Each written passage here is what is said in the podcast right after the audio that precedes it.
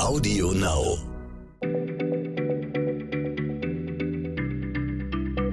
Schneller Schlau, der tägliche Podcast von PM.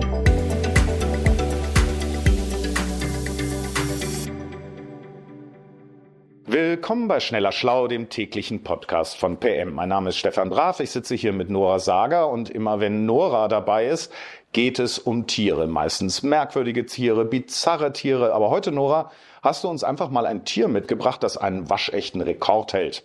Es ist nämlich das kleinste Säugetier der Welt. Genau, die Etrusker-Spitzmaus. Die sieht aus, wie Spitzmäuse so meistens aussehen, also spitze Schnauze, braunes Fell, so winzige schwarze Knopfaugen. Und das Besondere an dieser Spitzmaus ist aber, dass sie im Schnitt nur 1,8 Gramm schwer ist und 4 Zentimeter lang. Also ohne Schwanz, von der Nasenspitze bis zum Popo. Ähm, der Fairness halber muss man sagen, die Schweinsnasenfledermaus hat noch eine etwas geringere Rumpflänge, aber sie wiegt mehr und äh, deswegen teilt sie sich mit der Etrusker-Spitzmaus quasi diesen Titel kleinstes Säugetier der Welt.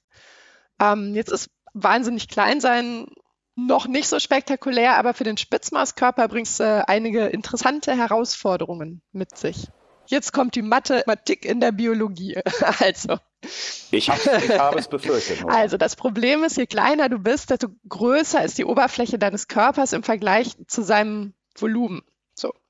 Mathe-Unterstufe meine ich mich zu erinnern. Also das Volumen eines Körpers nimmt schneller zu als seine Oberfläche und zwar um eine Potenz.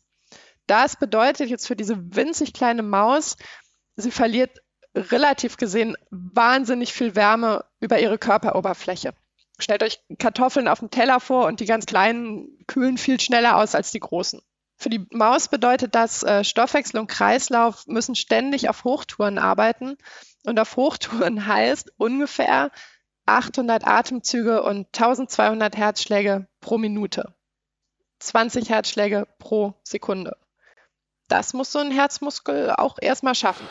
Also Noah, ich versichere dir, mein Herzmuskel würde das ganz bestimmt nicht schaffen und mit 800 Atemzügen pro Minute, äh, also da würde ich mich auch recht schwer tun. Das klingt auch auf jeden Fall nach einem Leben im Dauerstress.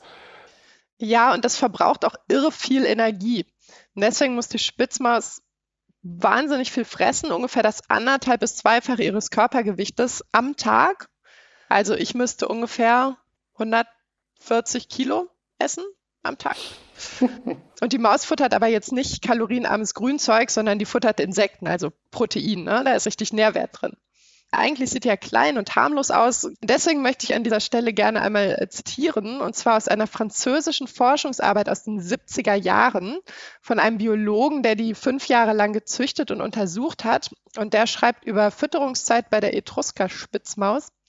Der regelrechte Tötungsrausch, der Suncus etruscus belebt, scheint vielen Spitzmäusen gemeinsam zu sein, aber bei der Etrusker-Spitzmaus besonders entwickelt. Suncus etruscus wird erst dann aufhören, wenn alle Grillen, manchmal 30 oder mehr, geopfert worden sind.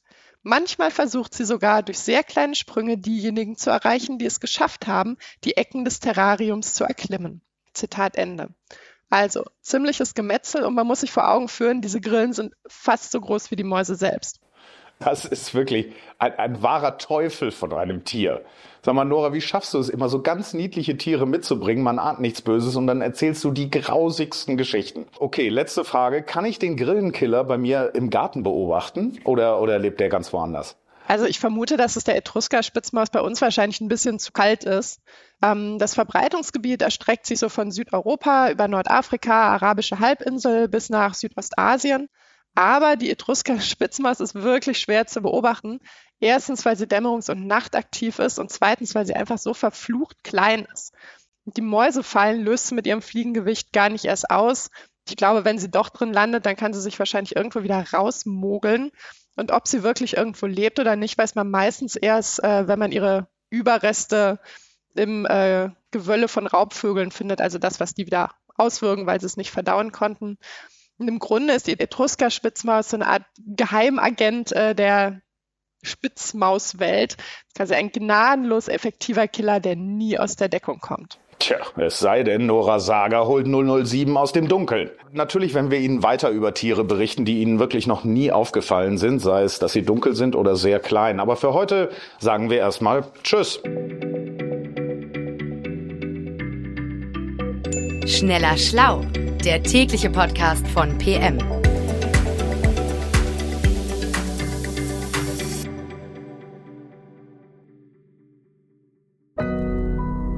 Audio Now.